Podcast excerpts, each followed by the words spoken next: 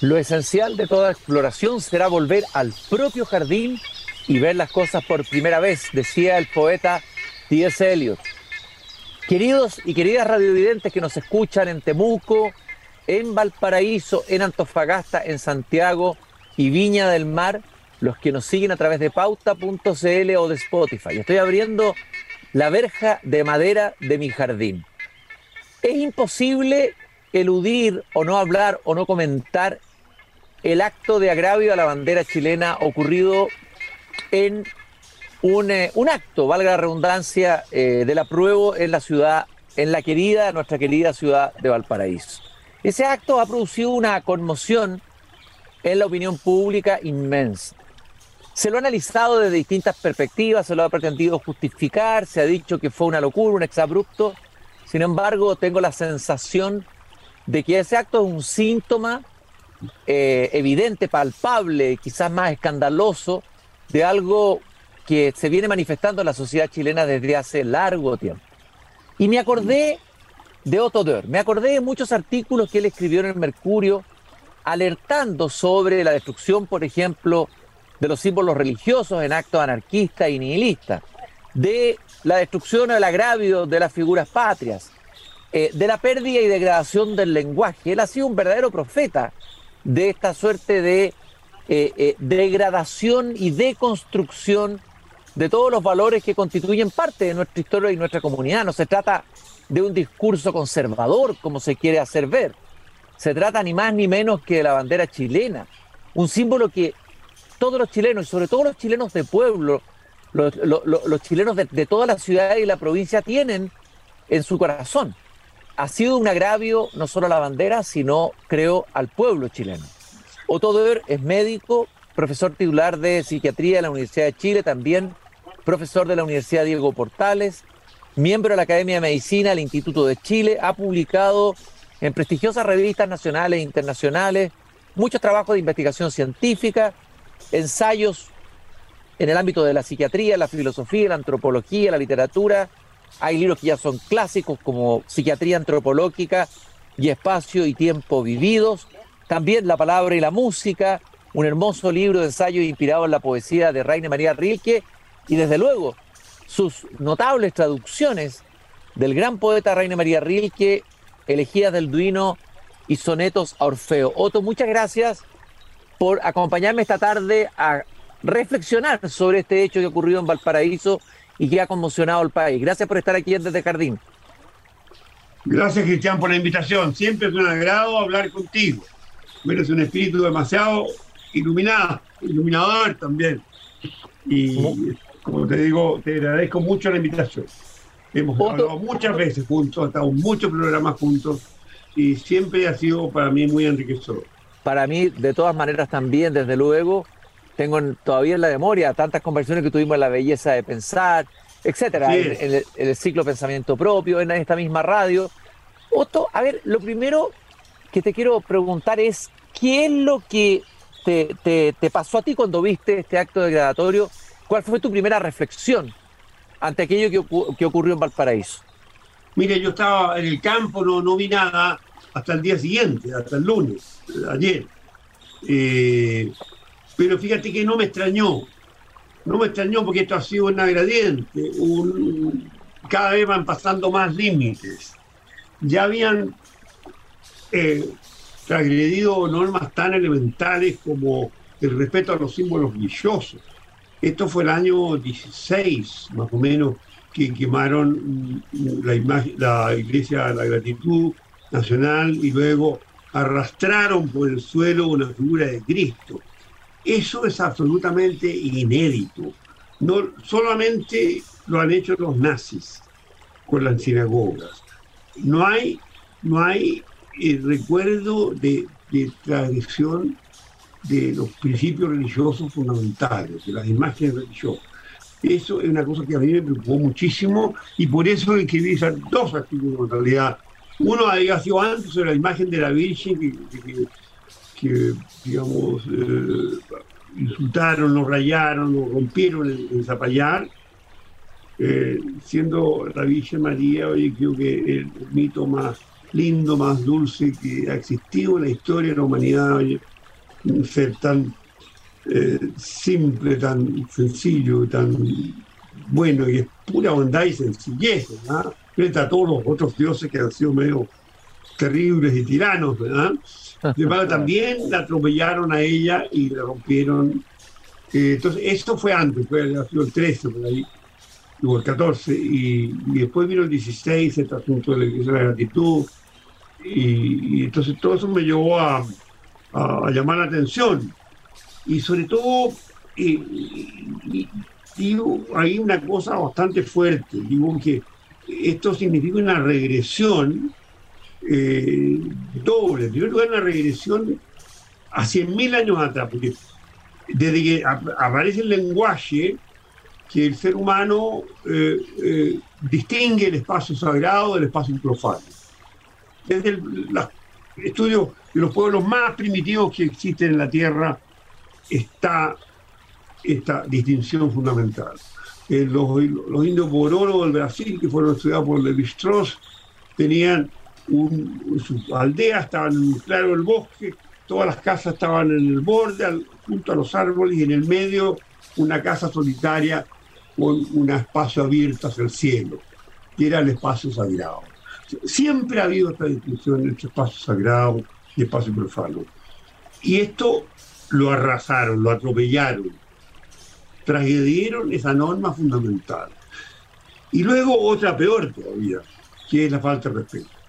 Resulta que el respeto es una condición humana eh, tan, tan fundamental que está marcada en la anatomía. Resulta que el respeto significa mirar al otro a la misma altura, a diferencia de lo que es el despreciar, que es mirarlo de arriba hacia abajo, o el sospechar, que es de abajo hacia arriba.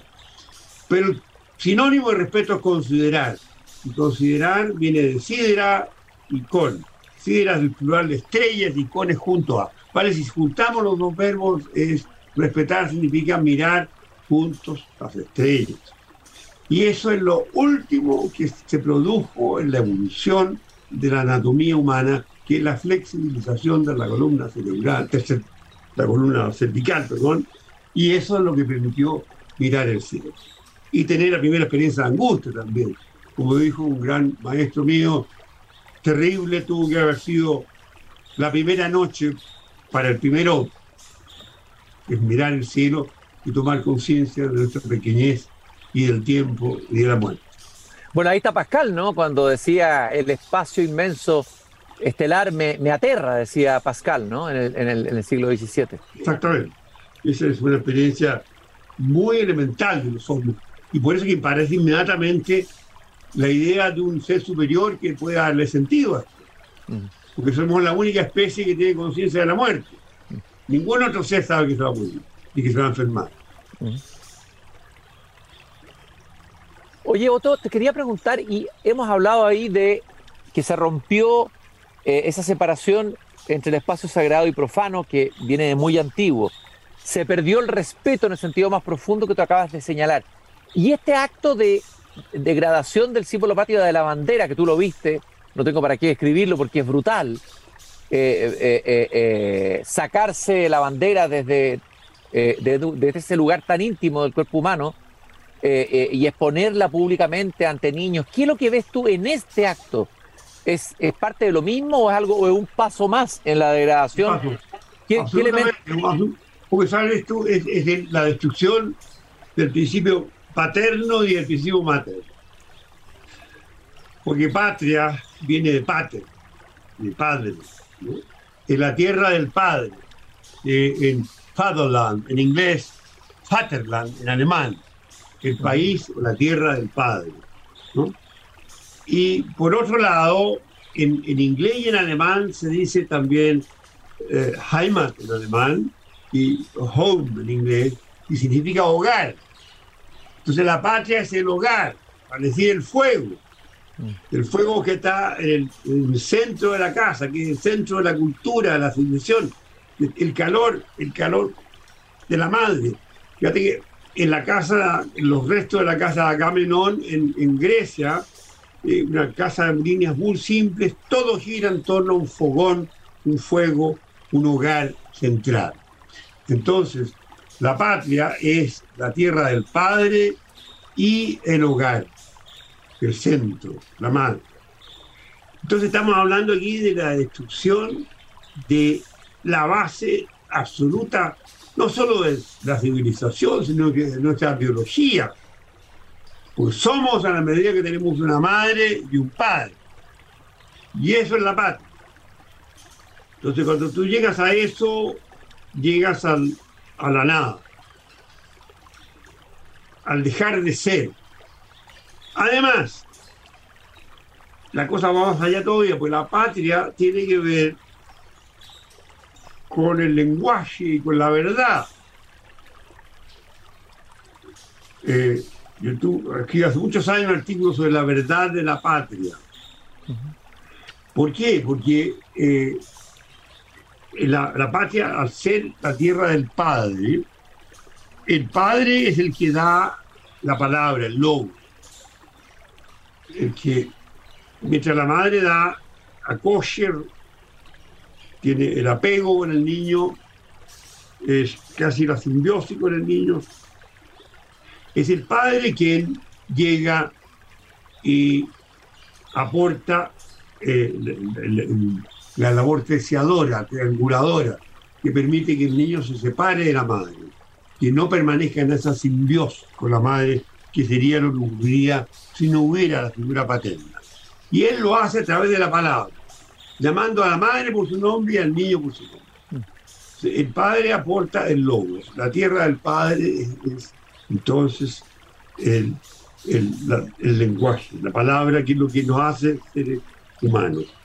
Pero al mismo tiempo, desde el, significado del, fuego, es eh, el fuego siempre ha sido también lo que nos lleva a la verdad. Piensa tú en, los Hechos de los Apóstoles, donde aparece la escena de las lenguas de fuego sobre la cabeza de los apóstoles. ¿Y qué, hace, hacen esas lenguas de fuego que, que les pone el Espíritu Santo? Les transmite el lenguaje. Pasan a ser dueños de muchas lenguas, hablar en muchas lenguas. En fondo pasan a hablar el verdadero lenguaje, el logos. Entonces, la patria es y el logos es el instrumento para descubrir la verdad. Entonces tenemos que, el problema es muy profundo. O sea, no solamente la distinción del espacio sagrado profano, no solamente eh, la, la destrucción del principio paterno y materno, sino que también la destrucción de la palabra y de la verdad. Que la palabra, logos, nos permite descubrir. Acuérdate que los griegos, la, palabra que usan para verdad es aletheia. Significa es ocultamiento y a es la negación. O sea, desocultamiento. Algo que trabaja mucho Heidegger en su sí. maravilloso que se llama La esencia de la verdad. Oye, eh, Otto Dörr, estoy conversando con Otto Dörr aquí en Desde el Jardín a propósito del acto de profanación de la bandera que ha generado un impacto, un shock muy grande en, millones de chilenos. A ver, ¿por qué esta regresión? Eh, eh, eh, en plena modernidad, por decirlo así, nos jactamos de vivir en la modernidad, sucede esta especie de regresión casi hacia muy atrás, esta involución. ¿A qué la atribuyes tú?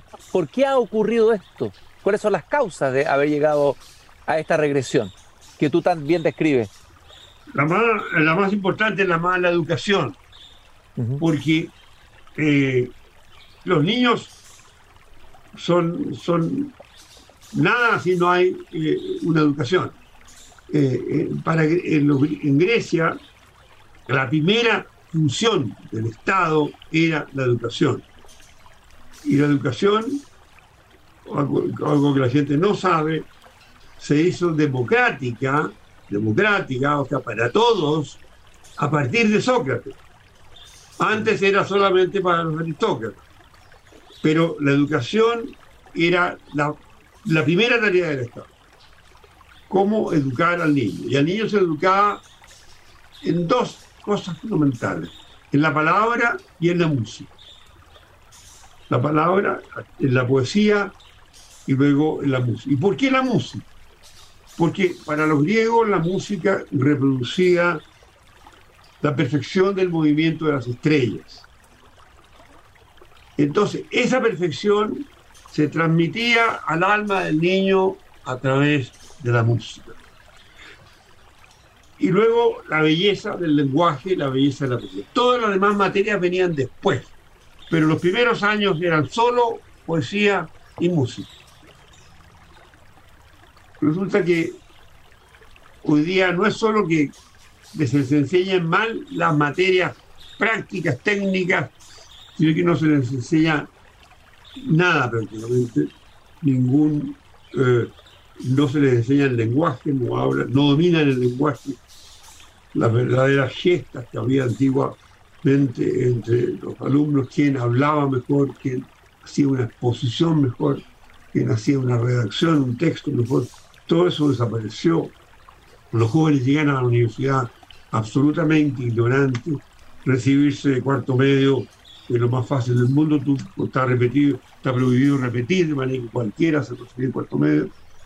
Y casi todas las universidades están siendo obligadas a tener cursos de, de formación previa a la universidad, de preparación, porque vienen completamente ignorantes. Entonces, si tú no formas el espíritu de los niños, y si no lo formas en valores fundamentales, y en las virtudes fundamentales, entonces cualquier cosa es posible. Después tú lo puedes, puedes modelar o moldear el alma de ellos de cualquier manera. Y luego ha venido un tema que probablemente va, no va a gustar a mucha gente que yo lo diga, pero lo digo igual, que es la politización de la educación. En todos los países civilizados la política está prohibida en los colegios.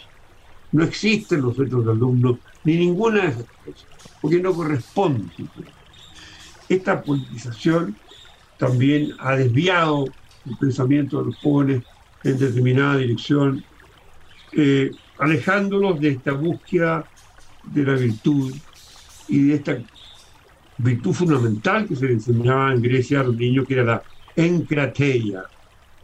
Encrateia significa la capacidad de dominarse y controlarse a sí mismo. Esto después, esto que te estoy contando yo de la educación griega, permanece a lo largo de la historia de Occidente y en Alemania aparece en los años 1100, 1200, 1300 la idea de la Bildung, ¿no? como fundamental en la educación. ¿Qué significa la Bildung? La traducción sería formación. Eh, no información, no enseñanza, formación. Formación en el sentido que tú formas una, un objeto, un niño, en este caso el alma de un niño. ¿Y por qué es tan importante la Bildung? Porque la palabra Bildung viene de Bild, significa imagen. Entonces, la idea en el medioevo era que la educación consistía en llevar al niño a través de este proceso de formación a la forma o a la imagen que Dios tenía de él. Y esto va a volver a tomar eh, importancia en la Universidad Alemana del siglo XIX, con Wilhelm von Humboldt, donde retoma el concepto antiguo de formación, que también lo había desarrollado Hegel, para renovar la Universidad Alemana, universidad de la cual salió entre 1840 y, 2000, y el 1214, que es el, momento del cambio brutal de Europa, con la guerra absurda del 14, eh, hizo que Alemania tuviera casi todos los descubrimientos científicos, en los más grandes filósofos, los más grandes músicos, los más grandes poetas. Todo debido a la formación, la educación. La educación como formación del alma del niño hacia la virtud. Oye, Otto, eh, a ver, estamos, tú has descrito los síntomas de esta involución, de esta degradación, de estas pérdidas. Eh, casi podríamos hablar de eh, pérdidas de avances civilizatorios que tuvo el ser humano a través de la historia culturales, retrocesos gigantescos.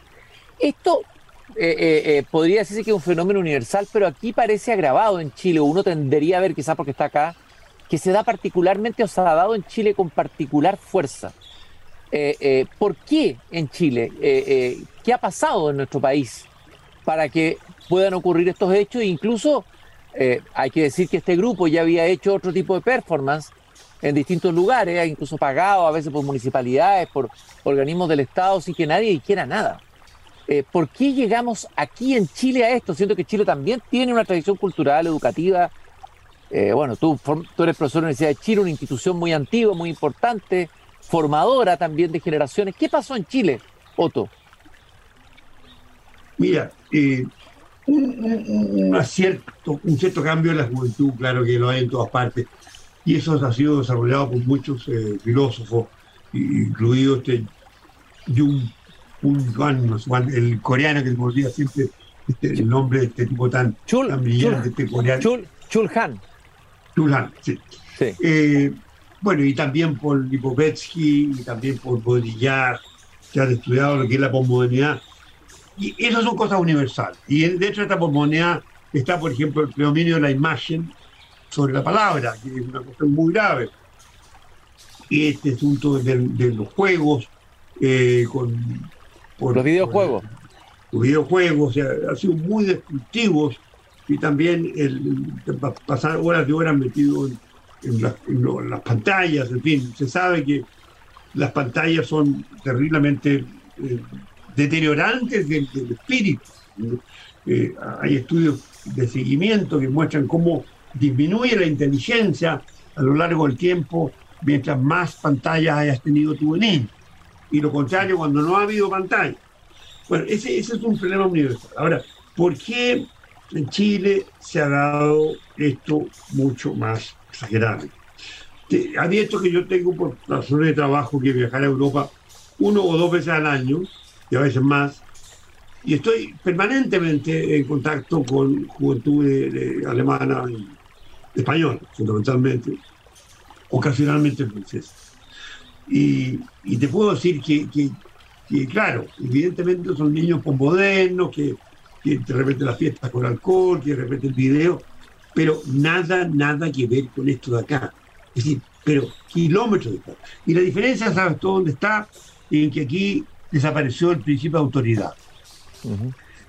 Y la autoridad es fundamental, porque aquí, aquí cada uno hace lo que se le ocurre, la justicia no funciona, los, los crímenes no se castigan, no se persiguen. El nivel, mire, en un momento dado estudié el tema de la delincuencia en Chile, que es brutal, no así los homicidios, excepto ahora con los, con los extranjeros, comentado, ¿eh? digamos, el país con menos homicidios de toda América, incluido Estados Unidos y Canadá. Pero en robos éramos los campeones de lo lejos. Y bueno, entonces el, el, el nivel de, de no penalidad, de impunidad, era del 93%, o sea, 93% de los delitos en Chile no se castigan, no se condenan. Y en Europa debería llegar al revés, porque el delito no se perdona. Entonces, ese, esa quiebra del principio de autoridad, esto que tú puedas permitirte cualquier cosa porque nadie te va a castigar este problema de, costo-beneficio. Es lo que ha llevado tanto al desastre de la, de, la Araucanía, en que los crímenes van, digamos, de mal en peor y nadie hace nada, hasta todos estos actos de profanación de, quema de iglesias. Esa, quema de iglesias no existe, no sé qué decir una bomba en la guerra, pero no existe. En las guerras eh, cuando famosas guerras de religiones, los católicos, los protestantes, nunca se profanaron los símbolos religiosos del otro, ni los lugares religiosos. Jamás. Esto es una cosa propio de un país donde se ha perdido el sentido de la autoridad. Oye, eh, Otto, se ha hablado también del fenómeno de la anomia. ¿Qué piensas tú de eso? Que hay, claro, es un poco lo mismo. Anomia significa falta enorme. Si no se le mira, todos los seres humanos somos bestias, o peores que las bestias, porque las bestias están manejadas por instinto, el ser humano no. Fíjate que hay un dato biológico que la gente no sabe, lo he dicho por ahí en algún artículo alguna vez. Fíjate que en la evolución ocurre el misterio que cuando accedemos al lenguaje racional, o sea, al espíritu, a la conciencia de sí mismo, a la conciencia del tiempo y de la muerte, desaparecen los mecanismos automáticos de regulación de la conducta agresiva intraespecífica, intraespecie. Cosa que existe en todos los animales. Los animales no se agreden dentro de la misma especie, a no ser que sea para defender un territorio. Pero la agresividad por sí misma no existe. Pero el ser humano aparece la agresividad. Mi interpretación es que es un precio de la libertad. No podríamos ser santos si no tuviéramos la posibilidad de ser villanos, bandidos. Y esto está mostrado claramente en el mito de Caín y Abel. La segunda generación del ser humano ya aparece el crimen. Y es clarísima la, la conversación de Yahvé con Caín, cuando le dice, mira, Caín, enojado, envidioso de la preferencia que Yahvé tiene arbitrariamente, también nos enseña la arbitrariedad de la libertad, la preferencia que tiene por Abel, Caín no, no, no, no, soporta esta preferencia de Yahvé por, Abel, entonces eh, reclama ante Dios, y yo, Yahvé le dice, bueno, pero ¿qué te preocupa? Le dice, si tú haces el bien, serás premiado, y si haces el mal, castigado. Está bien y el mal. Cosa que había aparecido también en el, en el árbol del bien y del mal, ¿te acuerdas de Nadal? Sí, claro. y después, entonces, Caín no soporta esta, esta, diría narcisista, como dirían los psicoanalistas, y el tipo mata a su hermano. Ahora, ese acto, ya, ya le está proponiendo la libertad, dice, tú puedes hacer esto o lo otro.